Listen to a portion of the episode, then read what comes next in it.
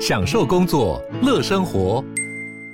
就算不在办公室，也能从容应对线上会议。HP Dragonfly 透过专业的 HP Presence 设计，内建降噪及会议快速键，搭配清晰的 Bang & Olufsen 音效，增强音讯及视讯功能。HP Dragonfly 顶级商务笔电，采用 Windows 11专业版，让您在会议中享有最佳的视觉和听觉品质。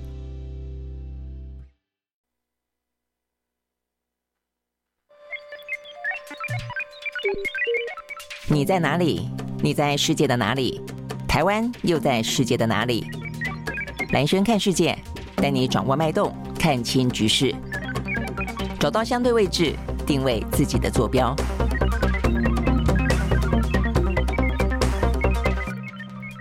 好，欢迎收听、收看今天的蓝轩看世界啊。那今天的话呢，看起来啊，这个世界的局势当中，中美之间的对抗啊，以及不管是因为呢，俄乌关系啊，这个俄国的内乱所引发出来的，呃，这个后续的一些震荡啊，那包括了一些北约啊，北约的话呢，北约峰会即将在未来这几天要召开，呃，然后的话呢，芬兰已经新加入了北约了，那瑞典的话呢，现在正在扣关当中，呃，那所以呢，这个接下来的话呢，拜登也要去出席北约峰会哦，所以呢。这个部分的话呢，以美国为首，以及以北约哦，这个面对呢俄乌战争最临近的啊，这个可能呢呃影响最直接啊，也最深切的北约啊，最近呢在未来这一个礼拜当中，都会是呢在国际舞台里面呢非常受到关注的一个焦点。好，那但是另外的话呢，呃更前更更背后更广大的一个背景啊，那就是呢中美之间的呃这个拉锯。那中美之间的拉锯的话呢，在今天啊，这也是一样啊，在未来这几天呢，也会是一个重点，就在于说呢美。国的财务财政部长耶伦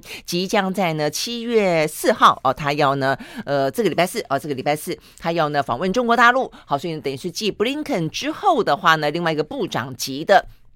重要人物呢访问中国大陆了哦，那所以叶伦啊到中国大陆之后，他会面对什么样子的一个规格的接待？他会谈论什么样的话题？然后的话，当然会不会见到习近平等等，都是大家关注的部分。那另外的话，也就在叶伦呢要去访问中国大陆的同时，等于是还没有出发前了啊。这个中国大陆昨天宣布了一个，我觉得是一个蛮针对性的啊，也蛮重要的一个呢反制哦一个行动，那就是呢呃这个中国大陆宣布哦，他们要禁止呢半导体的材料出口。两个非常重要的金属哦，一个叫做镓，一个叫做鍺。那这两个的话呢，都在呃制作半导体的呃这个产业链过程当中扮演的非常重要的一个材料的角色。而这个中国大陆的话呢，它在这两种金属当中的呃这个生产啊，都占了全球的生产量的一个是八成，一个是七成。好，所以呢，选在这个时间点上呢，中国大陆宣布哦，这个半导体呢，呃相关的材料禁止出口，等于是出口之前你得要经过审查。我想这个部分的针对性啊，又让呢中美之间呢这样的一个呃可能的对峙，也就是呢有在见面了哦，但见面的同时，呃该要去呢。呃，这个呃，比武哦，这个比剑比划，然后呢，呃，不可退让的部分哦，实际上也还是非常非常的尖锐的哦，正在发生着。OK，这个大致来说是今天我们要跟大家讲的啊，这国际当中呢，来宣看世界当中的重点。好，那我想一开始的话呢，就先从哦，这个大家呃很关心，我想也就是哦，这个最主要的。呃，这个呃舞台上的主角了啊，这个美中之间来开始看起。首先，我们来看呢，有关于叶伦哦，他要访问中国大陆这件事情。好，那所以他访问中国大陆的话呢，当然大家比较关注的就是哦，他礼拜四，他这一次的话呢，应该哦，目前的讯息是说呢，应该不会见到习近平。他这一次去哦，这个相对来说，比起布林肯是一个比较像是外交部长哦，尤其是在呢呃这个间谍气球发生之后，然后呢，在嗯中美之间啊，这个香格里拉。在新加坡的香格里拉啊，这个会谈当中，本来期待的国防部长对上国防部长啊这样的一个见面没有发生之后，哦，等于是呢布林肯去哦，那所以呢这个部分的话呢，当然他的政治敏感度哦，跟外交当中的意义会来得更加的。明显而尖锐哦，所以呢，整个的规格啦，整个透露出来的政治意涵啦，你会感觉出来哦，很不一样。但是我觉得叶伦这个部分的话呢，比较像是工作会议哦。那所以呢，目前看起来他未必会见到习近平。那他比较就事论事谈的，也就是比较专业的部分。所以你可以想象得到的，就是说他会谈到的部分啊，包括了一些像是一些经济啊，包括一些金融，包括了一些美债，包括了一些人民币啊等等。那甚至呢是中美之间的关税问题，这都是呢可能会去触及。的，但是它的政治意味啊，坦白讲，呃，经济的呃战略啊，地缘经济，坦白讲，背后当然有地缘政治了哦，但它不是那么的直接。好，所以目前看起来的话呢，如果没有安排见习近平，我觉得是可以理解的哦。那目前看起来的话呢，应该会见到的至少是中国大陆的财政部长啊，这个叫做刘昆，还有的话呢，就是主管啊这个中国经济跟商务跟金融的国务院的副总理，也就是呢呃取代刘鹤啊。过去的话呢，中美之间，如果你有印象的话。从川普呃、啊、这个到拜登，呃，中美之间若有一些呢，呃，关税啦、贸易的谈判啊，这个都是刘鹤啊为这个最主要的窗口。那现在呢，呃，在这个习近平的第三任期当中，接棒刘鹤的呢是呃这个曾经在厦门跟习近平共事过的何立峰哦。那这个何立峰的话呢，更是属于呢习近平的人马哦。这个当中，那这也算是他等于就是在过去这段时间，大家呢其实看这么多的一些国际呃舞台当中的呃一些过招的话呢。呢，也都可以稍微关注一下呢，等于是习近平第三任期当中的习人嘛，都一个一个的呃开始走场了，都上台了。呃，先前是李强，那现在的话呢，这个何立峰，好，所以呢，这个何立峰的话呢，也会跟。呃，这个呃，叶伦应该有一些对谈。好，那这个对谈目前看起来的话，大概是这样。我们讲就比较 focus 在现在的一些呃经济问题。那经济问题说重不重要？当然也很重要哦。因为就这目前的美中来看的话呢，是今目前全球最大的两个经济体。但是这两个经济体的话呢，目前都面对到了经济的逆风。好，但是呢，当然这个呃美国的逆风啊，这个比较呃比起中国来说看起来更加的严重哦。但中国的话呢，大家期待本来比较高，但是目前看起来的话呢，经过第一。一季过后的第二季好像没有想象中的来得好哦，但是李强说一整年下来，他认为还是可以达到百分之五左右的经济成长率，那就看接下来怎么做了哦。好，那呃也因此哦，这个全球的今年的经济的景气状况看起来都很不好，那所以两国之间的话呢，呃这个部分呃对他们来说的话呢，都是比较可能放下。政治上的纷争，好好啊，彼此之间呢，能够来找到一点点共识，找到一点点呢，都彼对彼此有利的部分啊，那就是呢，大家都来拼经济。好，那但是呢，就大家都来拼经济这件事情来看的话呢，当然各自还是有各自不同的着重的地方啊。就目前看起来的话呢，在叶伦即将出发前，我们看到呢。呃，相关的媒体报道啊，还包括了美国的财政部的表达，还包括了一些呢，看到的是美国的官员的说法哦。呃，他们着重的点啊，他们美国呢着重的点都会比较放在呢，呃，这个。就经济的部分来看的话呢，会放在比较像美债啦，比较放在人民币啦，把它放放在金融啦。哦，美债的话，当然中间也还蛮蛮关键，也蛮微妙的哦。第一个，这个美债的部分当然会影响到目前通膨的部分哦，就是说，呃，这个美债在市场当中的流通的状况呢，还包括它的利率等等哦，都会跟这个通膨哦来说的话呢，相互牵连。在另外一个呢，更微妙的就是，在今年五月之前哦，中国大陆等于是很。应该是很有意识的哦，呃，连续的哦，这个接近快要一年的时间，大概十个月吧，哦，就是减持美债，哦，那所以呢，减持美债到一度哦，他们的拥有的美债到达了一兆美金以下，哦，等于它的整个的。总数都变少了啊，所以呢，也让美国呢，在今年五月啊，急忙忙的哦，等于是二十多年来第一次呃，进行了美国的国债回购计划啊，就是因为中国大陆就释放出美债就不买那么多了嘛，哦，所以呢，市场上的美债就来的太多了哦，所以呢，对于美国来说，只好急忙的哦，就回购，让市场当中的美债呢出现呃，呈现一个可以管理的一个状态哦，所以美债这个部分当然对于呃美国来说，对于中国大陆啊，这个到底现在接下来，但它后后来。又重新啊，又重新就是在呃停止了购买的这个大概八九个月啊，这个十个月呃之后，他又重新购买美债了啊，所以其实美债啊，就买不买美国的债，对中国来说，显然的也成为一个啊呃增加自己的筹码，或者说呢，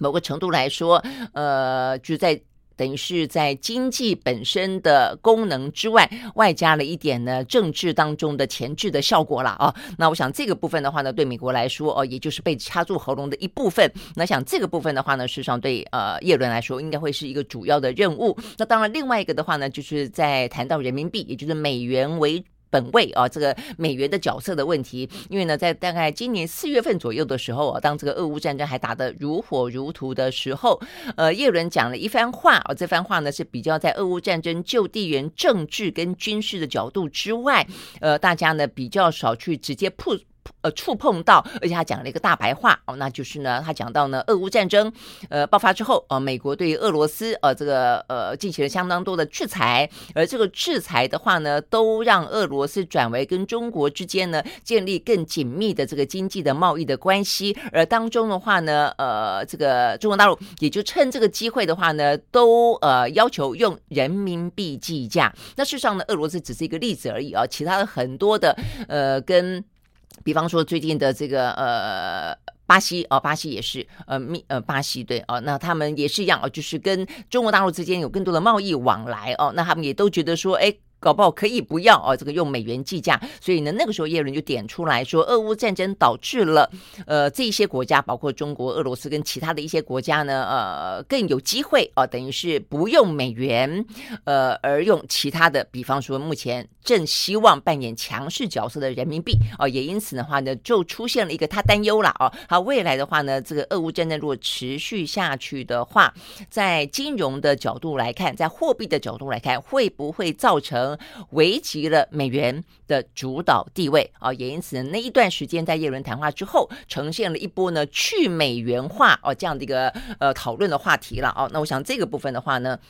呃，讲到的就是，呃，事实上，我们在讲到各个领域当中的美中之间全面性的啊这个竞争，事实上呢，就美元的角色来说，当然，呃，中国大陆要超越它还有很久很久的时间，但是呢，它有这个实力，也有这个企图心要去挑战它，这是一个不争的事实哦，所以它也逐渐的在扩大以人民币啊为交往的哦为贸易的这样的一个主体性。我想这个部分呢是叶伦也想去谈的部分了哦。那当然再来的话呢，就美方所透露出来的讯息。他当然还要谈一些你可呃可想而知的，比方说人权问题啊，比方说反间谍法啊。那这个呃，中国大陆最近的话呢，除了祭出呢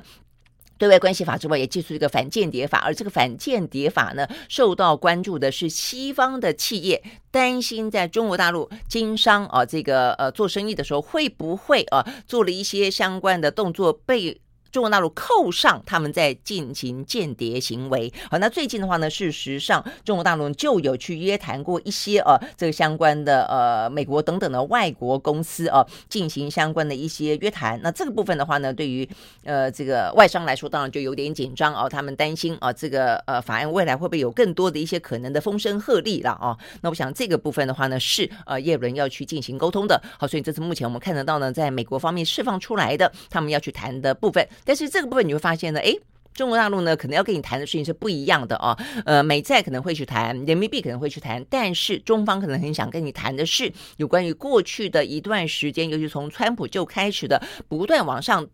呃，堆垒的呃，这个关税哦的壁垒啊，就是说过去来看的话呢，呃，中国大陆呃，美国会说中国大陆是一个不是开放的市场哦，他们有很多的市场的准入问题，呃，设了非常多的障碍。但是呢，在过去的这几年间，其实美国为了要让它的呃，制造业呢可以重返，呃，可以让他们呢重新的呃在经济当中呢找回更多的呃一些企业回归也好，找回更多呢呃百姓的铁饭碗也好啊，他们其实呢也不断的筑起了呃这个贸易的高墙啊，所以呢在这段时间里面呢，中美的贸易战啊，事实上呢在川普时期啊格外的呃这个火热。好，那所以这个部分的话呢，事实上当现在看起来，呃，拜登的参选啊，可能是某个程度是有求于中国大陆的时候，那中国大陆当。当然就要跟你谈一谈他想要谈的关税啊，那这个部分是不是可以重新减免啊？呃，在过去哦叠起来的高墙的这些那么多的砖块啊，是不是可以一个一个的啊慢慢慢慢的的拿下来了呢？我想，我想这个部分的话呢，事实上是中国大陆想要谈的部分。好，所以我想呢，这个部分也显现出来，这些话题其实都是会牵牵动啊这个全球的。经济牵动全球的金融，牵动了全球的一些相关的货币的哦。那我想呢，尤其美中之间的贸易啊，如果说呢有一些呃相关的啊这些呃涉及关税的啊重新谈判的话，我想是一件蛮重要的事情。好，那所以呢这个部分的话呢，就看看啊在礼拜四即将登场的叶伦啊访问中国大陆的话呢，呃大概就以这个部分为主轴。好，但是呢，另外我们刚刚讲到的是，但是呢，在这个看起来也欢迎啊这个叶伦到中国大陆去的同。同时，呃，该硬的部分还是硬哦，那就是呢，中国大陆寄出了一个呃，蛮重要的一个呃，这个等于是禁令的，那就是呢，呃，我们刚才讲到的两种金属，一种金属叫做镓，呃，镓，一种叫做鍺哦。镓的话就是一个金字旁一个家庭的家，那这个鍺的话呢就是金字旁一个记者的者哦。好，那这两个呃产品的话呢，都跟半导体哦的呃有关，那所以呢，这只要你上网去查一下，你就会知道了哦。看起来的话呢。呃，都是啊，这个看起来还还蛮重要的啊。比方说这个价啊，这个价的话呢，这边我看到的讯息哦，它有分这个低品位的价跟高品位的，就比较价格高跟价格低的啦啊。那呃，不管高跟低啊，这个中国大陆都是蛮大的哦，这个占了全世界蛮大的产量的。像是呢，呃，全球比较低价位的价的产量啊，这个中国大陆呢，呃，在二零一七年，呃，它的。呃，生产哦，大概是全世界数一数二的。我们刚刚讲到，看看起来它的占比非常的高，然后的话呢，比二零一六年高出了百分之十五。那另外的话呢，其他国家也有生产啊，像是日本、韩国、俄罗斯跟乌克兰。呃，但是他们呢，像德国，它就在二零一六年停止了这个价的生产。那比较高纯度的呢，呃，这个价的话，最主要是来自于中国、日本。英国跟美国，美国也有哦，但是呢，呃，不管是哪一种哦，这个产量高的呢，都是中国大陆。那 OK，这个部分呢，总体来看的话呢，占了全球生产的百分之八十哦，都是价。那锗的话，呃，这个他们讲到价的呃，这个价的用途了哦，这个价的用途的话呢，用在的地方呃，包括了像是哦，他们这边讲到说，有些呃，这个像是用于电子元件的砷化价跟氮化价。呃，基本上呢，占了美国价消费量的百分之九十八哦，都是呃这个来自于中国大陆。那用在的多半是集体电路，呃，还包括了像是呃逻辑晶片哦等等哦，所以你可以想可想而知，呃，还包括了像是三 G、四 G。等等，那所以都会哦用到这个价。那锗的话哦也是一样，也是一个半导体的蛮重要的一个，它用在半导体航太的呃这个测控，还包括了核子物理的探测、光纤通讯、红外光学。太阳能电池等等，还包括一些生化科技，都是哦是非常重要的个战略的物资。那它中国大陆哦，它的产量占了全球的百分之七十。好，所以会知道呢，它选这两种啊，这个金属啊，这个呃的输出要经过审查啊，就是实际上它是非常针对性的了哦。那这个部分的话呢，未来啊，所有的出口都必须交由中国大陆的商务部来进行审查。好，那所以呢，这个部分来看的话呢，呃，这个是商务部啊，这个昨天宣布的啊，跟海关总署他们说，为了维护国家安全和利益，因此呢，从八月份开始，呃，这个价跟者这两个物物资啊，在实施呢出口的管制。好，那可想而知，第一个还是时间点是落在叶伦到访之前，另外一个时间点还是落在呢。呃，美国跟呃荷兰的呃这个艾斯摩尔宣布禁止出口之后哦，所以我想这个时间点的选择啊，不管是。美国先啊，美国跟荷兰啊，先做了这档子事啊，所以呢，中国大陆呢予，以反制，还是说呢，呃，也赶在叶伦前增加他们跟叶伦之间的谈判筹码？我想都是啊，我想这个理由一定都是啊。那所以这个部分的话，你会看到呢，对于美中之间来说呢，呃，最针锋相对的，也就是让布林肯去访问中国大陆的时候，他就特别提到了哦，他谈谈到说呢，双方之间希望恢复呢很多的期待中的呃这高层的往来，然后呢，不管是布林肯也好，不管是叶伦这次也好，他们都说呢，呃。美中间不可能脱钩的哦。那叶伦曾经甚至讲过说，如果中美经济脱钩，会是灾难哦。那即便如此的话呢，但是布林肯也特别讲了一件事情，那就是呢，但是涉及到国家安全的部分特殊的领域，对于美国来说的话呢，还是呃必须呢去严加保护的。那我想他说的这个部分，就是呢目前看来非常呃鲜明的哦，就是跟这个高科技有关，呃，可能这些半导体哦，跟 AI 有关，跟电动车。车有关跟量子啊运算有关呃等等啊这些部分都是属于他们认为呢很敏感的、很特殊的，涉及到国家安全的啊这个部分。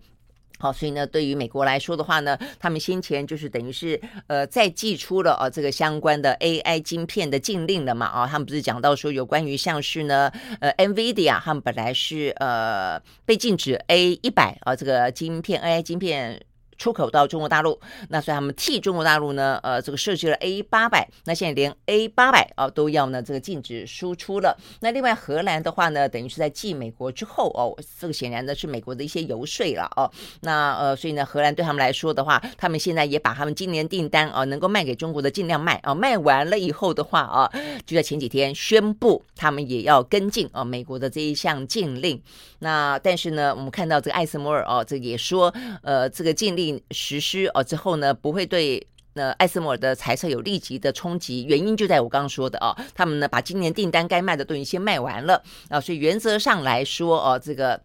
至少啊，这该赚的钱啊，当然也就先。赚赚呃赚进来了啦哦，那所以呢，有关于这个部分的话呢，是他们的所谓的曝光机哦。那呃先前的话呢，本来是极紫光曝光机，他们呢呃就是禁止，就是不对，也就所谓的禁止，就是你要出口到中国之前要先进行审查，要许可才可以、哦，等于就是许可才可以。那当然通常来说，如果涉及国国家安全就就不许可了嘛、哦。但是最新的啊、哦，这个前两天呢，就是说把。深紫光啊，深紫光的曝光机也禁止了。那所以呢，极紫光是最先进的，深紫光是其次的啊。所以呢，等于是呃，就跟美国的概念啊，这个 NVIDIA 他们这个 AI 晶片的概念是一样，就是本来是禁止最最先进的呃这个输出到呃中国大陆，但现在连呃比最先进的稍微低阶的都已经要加入哦这个限制的范围了，等于是把限制扩大了。好，所以呢，看起来的话呢，呃，这个美国哦，对中国的这些警戒哦，跟他呼朋引伴加入这个禁令的行列的动作呢，其实是呃，随着跟美中之间有在恢复高层往来，但是这方面的动作却是有过之而无不及。哦，我想这部分是蛮清楚的，就他的这一块啊，这个核心的领域哦，如果说呃，对于中国大陆来说，常讲核心中的核心啊，是这个台湾问题，那美国的话，它核心中的核心啊，这个涉及到国力。的部分就是这些高科技的产业了哦，所以这方面的禁令呢，跟他采取的一些呢，呃，希望围殴中国的哦，这个动作呢，越来越积极。好，我想这也是为什么啊，这个让中国大陆的话，这段时间也开始进行反制了啊。在过去一段时间当中，美国如果对中国大陆有步步紧逼，或是有一些呢这个围堵的状况的话，其实中国大陆的反制动作都没有很大哦。但是最近的话呢，第一个针对美光，好，所以美光这个事这个事情的话呢，叶伦哦这一次访问中国大陆应该也会。涉及吧，哦，因为呢，中国大陆呃，对于美光是进行相关的一些呢，呃，禁令的，因为先前美光他们认为啊，在这一波的美中的啊这些呃科技大战当中，美光扮演了相当多的呃角色哦，等于是呃说服了啊这个美国来对中国进行若干的围堵，或是说他们觉得啊欺负啊这个中国的呃这些高科技的公司了啊，也因此他们就是。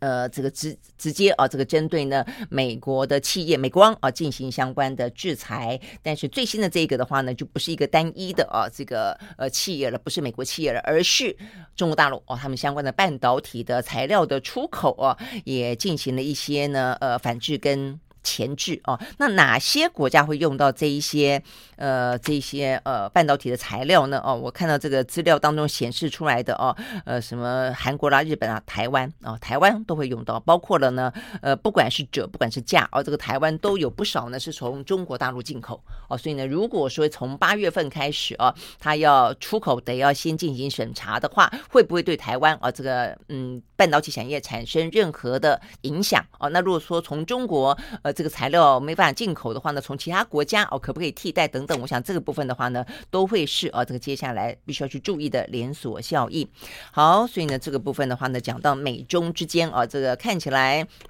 有比较呢，呃，恢复往来的部分哦，但是呢，比较尖锐的部分的话呢，也在继续的进行当中。好，那除了这个之外的话呢，呃，拜登哦，他在呃北约这部分的话呢，事实上你会看到呢，呃，这是另外一个战场啊。那这个另外的战场当中，不是只有俄乌，也不是只有俄乌背后的美国、北约，呃，美国跟北约而已，还包括中国大陆哦。那我想这个部分我们先来看的是，我们刚刚讲到有关于呢这个呃美美和。呃，这个在半导体产业当中，当然哈，这个对于中国的呃这个围堵还包括了日本啊，所以日本的话呢，事实上呃岸田文雄哦，他近日内也要访问欧洲哦，他除了呢也要去参加他们一些欧洲峰会之外，呃，可能显然的也会谈到呃这个台海哦等等中美问题之外，事实上呢半导体的呃合纵连横啊也也蛮重要的啦哦。OK，好，那我们现在接下来要讲的是呃就在哦这样的一个俄罗斯的内乱之后哦，你会发现到的有两个动作很重要啊，一个动作的话呢是。中中国大陆，因为大家都在讲，我看昨天啊，这个《纽约时报》还分析中呃俄罗斯啊，这个普京啊，他的这样的一个呃所谓的兵变也好，兵谏也好啊，到底导致了多少的一些权力上的危机啊？那这个危机的话呢，会不会让中国大陆啊，对于俄罗斯是不是继续力挺这个小老弟啊？这个。呃，所谓的合作无上限啊的这个伙伴啊，这部分事实上呢，应该是一个肯定必须要重新考虑的事情。意思就是说呢，俄罗斯啊，如果说呢，呃，状况越来越糟，到时候会拖累了啊，这个中国是习近平必须去思考的这个问题啊。但是就在《纽约时报》才做这个报道的同时，我们看到的是，显然的啊，这个中国跟俄罗斯之间啊，这个关系呢是不受啊，这个目前俄罗斯呃内。这一次的呃，这个兵兵变政变的这个影响的啦啊，所以我们看到的是啊，这个。就是包括中国大陆的国防部长李尚福，他不他不去见美国的奥斯汀啊，但是他昨天跟俄罗斯的海军总司令见面了。他重申呢，中俄之间的军事关系啊是非常的继续是非常的紧密的，而且的话呢，呃，这个就是他也特别提到说，中国希望啊跟呃俄罗斯加强交流，还有任何的一些呃联合演习跟其他的形式的合作，呃都会继续。而且甚至他认为两军的关系要迈向新台阶哦，所以呢，意思还是说，不但没有受到啊这个俄罗斯这段时间，嗯、这样的兵变的影响，甚至还会有一个更新的发展哦，所以我想这个部分的话呢，事实上，呃，是哦，这个看起来中国大陆很有意思的哦，这个等于是一个很具有政治政治讯号啊的一个会面了，等于是在俄罗斯的兵变之后，双方的军事高层反而还进行了见面。好，那另外的话呢，呃，习近平跟普丁也要见面，他们是要透过视讯啊，在未来呃这几天，今天啊，这个今天，今天呢，在印度要举行的上海合作。组织峰会啊，所以呢，在印度，所以你看，我们讲到印度啊，这个印度呢，所谓的不结盟，它虽然呢前段时间呢才去了美国，带来了满满的收获回来，呃，看起来比较亲美，稍微的远中一点，但是所谓的远中呃，也不是跟中国之间就没有往来哦，所以你看到这一次的这个上海合作组织峰会，也还是在印度举行，而且的话呢，呃，这个习近平跟普丁两个人都会用视讯的方式呢参加。那么一场呢，当初就是中俄啊发起的这个上海的呃这个合作峰会，好，所以呢这个部分的话呢，显示出来的普丁也特别的哦，他要呃来呃这个参与哦。那在俄罗斯哦的这个媒体的报道当中，当然哦这个显示出来的就是呢，他持续的如常的哦这个进行呢呃国际当中该要有的一些活动，然后呢依旧的大权在握，而且呢他跟中国之间的关系跟友谊呢依依旧的坚定。那我想这个部分的话呢，事实上是还蛮。呃，值得哦来关心的，就是对俄罗斯的兵变到底影响了什么，改变了什么？至少啊，这个至少我们看到的是跟中国之间的关系没有改变，而且代表的当然就是连这样子都没有任何的撼动，代表的是中国非常清楚知道，他对美的斗争必须要有俄罗俄罗斯这个伙伴在旁边了哦。我想这个是很清晰的讯息啊，所以中美之间的斗争的呃这个尖锐度哦，跟他可能长期的哦这个非常的。呃，持续性的，我想这个部分是越来越。清晰的，那同样的，拜登也是啊。拜登的话呢，这一两天他即将要出访，他要去呢，呃，这个呃北约啊，所以呢，我们看到俄乌战争的一边是俄罗斯，另外一边的话呢，就是乌克兰跟北约了啊。好，所以呢，未来这一个礼拜当中，北约有不少的事情。第一个北约峰会啊，那北约峰会的话呢，呃，这个在立陶宛举行，所以呢，会是蛮重要的哦。那先前本来讲的是俄乌战争呃以及谈判这件事情，那接下来的话呢，现在可能就会谈到俄罗斯啊，到底普京他的呢这个。权力结构稳不稳固？兵变呢，有没有改变了什么？改变了俄罗斯什么？或者改变了俄乌战争的什么？这件事情值得讨论。再来的话呢，就是北约峰会一定会讨论的事情，也就是呢。拜登此行到欧洲去，他要做好几个动作啊。第一个，他先去访问他在欧洲最好的朋友，就是呢英国，呃，要去见这个呃查尔斯国王。然后的话呢，他就要去参加北约峰会。那呃，参加北约峰会完了以后呢，他要特别去呃造访呢北约当中最新的成员国，那就是呢芬兰。然后的话，他要加呃参加呢北欧峰会。好，那所以呢。呃，这个是他连串的行动了哦。那我想呢，这个部分的话呢，代表的是美国跟北约之间的关系哦，这个更加的紧密。当然也呈现出来，北约在俄乌战争。之后，它显示出来，它更加的团结啊！因为呢，在乌克兰的战争发生之前，事实上北约有点松散，甚至他们不想要去增加更多的军费啊，甚至才会有川普说的这个北约是一个过时的呃组织了，就没想到呢，呃，俄罗斯，我想这个部分真的是普京的呃这个误算了啊，他等于是发动了这场战争，反而让北约呢更加的凝聚。我想这个部分的话呢，事实上。所以才很多人会分析说，这是他这个战略失误嘛？啊，但不论如何啦，战争已经发生了，他就硬着头皮得要继续打下去。那北约对他们北约来说，这次北约峰会的重要的事情，就除了呃怎么样子应对啊这个呃俄乌战争、俄罗斯啊以及俄罗斯背后的中国大陆，那再来的话呢，当然有更多的就是俄罗斯本身，他们会不会有发动更多战争的可能性？那这个部分的话呢，我觉得应该会谈论到有关于呃这个呃普鲁格金，也就是是发生发生兵变的。这个军头为什么会到白俄罗斯？那到白俄罗斯之后，呃，这个。瓦格纳集团有没有任何可能的武力威胁，会对于什么波兰啦，哦，这个其他的北约国家造成呃更多的一些挑战啊？这是他们要讨论的。那也因此，接下来北约的军费哦，是不是要增加？他们的部署的军力是不是要增加？那呃部署的这些地地方啊，是不是要改变？那包括新加入的芬兰，呃，会会是什么样一个关系？哦，他是不是也要在一些军费上、军力上做一些部署？那另外，瑞典的话呢，目前现在正人啊，这他们。们的总理人正在呃要去美国进行访问啊，我想他也是为了争取，他也就是要继芬兰之后要加入北约。那因为现在土耳其正在反对他啊，因为过去有关于伊斯兰的一些相关的话题，那所以这部分我想是要争取更多人的支持。那在瑞典之外的话，还有乌克兰啊，乌克兰在。到现在为止，我看这个泽伦斯基大概是每两三天就要讲一次，每两三天就要讲一次。他说他希望在这一次呢，呃，立陶宛所举行的北约峰会上，能够对于乌克兰提出正式的邀请，加邀请他们加入北约。但坦白说，哦、我我看到目前为止，就是这是俄乌战争当中最讽刺的啦。我觉得也就是作为一个呃。战场啊，被沦为战场的一个战争的当事国，得要呃非常清楚、擦亮眼睛的。我觉得这也是对台湾来说最大的警讯啊，就是说现在你看到的北约国家、欧盟嘛啊，包括美国，就算如何的在立场上挺乌克兰，在军援上不断的给他武器，但是你说要把它纳入保护伞，加入北约，成为一个成员国，不好意思，从过去到现在看起来，呃，北约都没有动摇过啊，所以呢。呃，这也是为什么泽连斯基不断的就像不断在敲门，后面有一个非常凶狠的啊，这个呃敌人凶手在追追杀他了啊，他躲他躲到了一个房子门口，拼命敲门，让我进去，让我进去啊！但是呢，北约不开门，目前就是不开门啊，但他可能是从呃门缝底下啦，从窗子啦丢出一大堆武器来，然后就跟他说呢，我们在你后面哦，这个挺你啊，你继续打。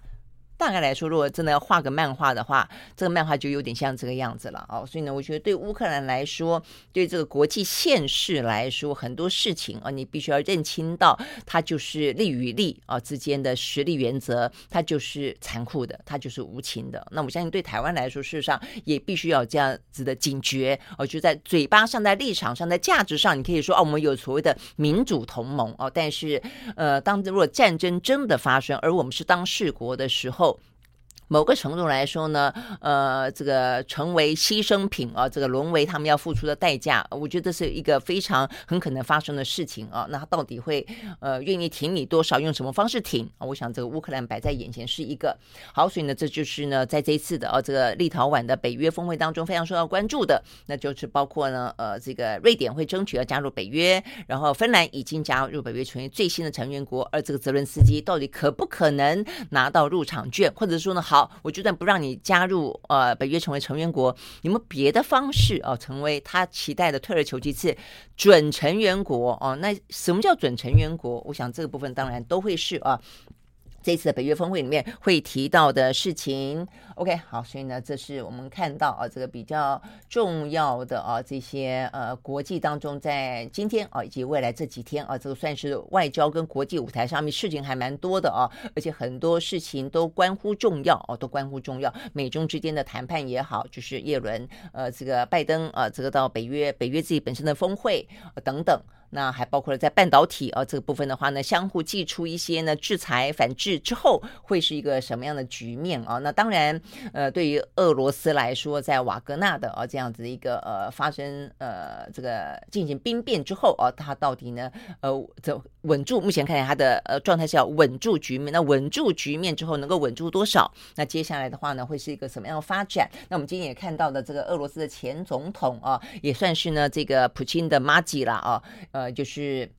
盟友了啊，这个梅德韦杰夫啊，他呢投书啊，俄罗斯的俄罗斯日报，他特别提到啊，这个几个点，我觉得蛮有意思的啊。第一个，他说呢，呃，可能要有心理准备，俄乌冲突会变成常态化，俄罗斯会长期的跟西方对立哦。那这是一个，再一个的话呢，他也暗示了啊，这个。呃，核武，他说呢，核武的话呢，呃，目前看起来，呃，即便大家都知道没有赢家，但是呢，很可能会发生啊、因为他认为呢，西方，而且，但他他理由是怪西方啊、他认为西方世界国家对乌克兰源源不绝的武器的提供，事实上呢，是提高了核武冲突的可能性，因为他就是意思说，你逼的啊，这个俄罗斯只好用他手上有的啊，非常呃决绝的啊这个武器去应对了啊，但是他也因此讲到说，那唯一的解决。之道是什么呢？就是呢，呃，艰难的谈判啊。他说呢，即便艰难，也应该要坐上谈判桌。所以我觉得还蛮有意思的哦。这个梅德韦杰夫因为是啊，这个普京的非常重要的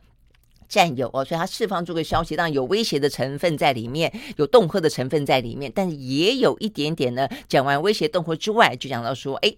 所以谈判啊，实际上是一个解决之途。OK，所以呢，是不是他也释放出了若干的风向球？俄罗斯很可能啊，要愿意进行谈判，只是他必须要更多能够符合俄罗斯所期待的条件吧？哦，嗯，但是这个氛围是不是正在形塑当中？我可觉得呢，可以再来继续观察。好，那所以呢，这个部分的话呢，是啊，我们看得到今天比较重要的中美啊，这个俄乌啊，跟这个北约啊等等的消息。那最后一个看的是法国。嗯，法国呢，这样的一个连日来的啊，这个暴动啊，这个事实上虽然目前看起来有稍微的平息一点点，但是就法国自己本身来说，或者欧洲关心这个事情啊来看，事实上呢，都已经越来越联想到我昨天讲啊，昨天讲到的二零零五年啊，这个发生在一样啊，法国巴黎的。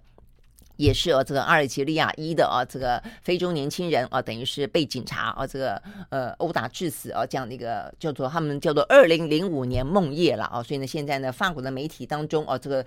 到处都看得到哦，这样的一个相关的报道，就讲到所谓的“二零零五梦夜”啊。那这个法国的“二零零五梦夜”当年啊，他主政者是萨科齐，他呢呃几乎是呃否认了一切呢是属于警方执法过当，也因此呢让整个的啊这个呃少数族裔，然后我们讲到了种族之间的歧视、贫富差距之间的问题，都在那个时候呢呃更加的呃愤怒哦，也更加的引爆哦，所以整个的暴动呢几乎拉长到。到快要一个月，三四个礼拜的时间啊，捣毁的汽车，呃，捣毁的商店，造成了整个社会的纷扰啊，呃，比起现在有过之而无不及。那所以呢，现在来看的话呢，呃，就看看现在的马克龙如何处理了。所以他特别延迟哦，这个出访呃德国的行程，显然他意识到这个问题的严重性啊，而且呢，就现在来看的话呢，比起二零。零五年，呃，媒体啊，尤其青少年、青年们啊，所运用的社群媒体更加的发达哦，所以它所可能可以带动起的啊，这个呃愤怒的狂潮，可能如果说你没有适当的哦这个因应的话，可能会更加的猛烈。那另外一个的话呢，就是现在的法国的极右派啊，比起那个时候来说的话呢，它更加的壮大哦，所以呢，在这个事件当中，如果呃这个马克龙政府处理的呃有所不当的话，这个暴动如果持续延续过长。的话，其实呢，真正获利者绝对会是法国的右翼团体啊，这个右翼政党就是雷鹏他们了啊。那所以呢，对于法国来说，显然的，呃，十几年接近二十年过去了啊，呃，埋藏在底层底下的种族之间的问题、宗教之间的问题跟贫富之间的问题，并没有解决。OK，好，所以呢，这是呢我们今天看到比较重要的一些呢国际新闻，提供给大家。明天同一时间再会喽，拜拜。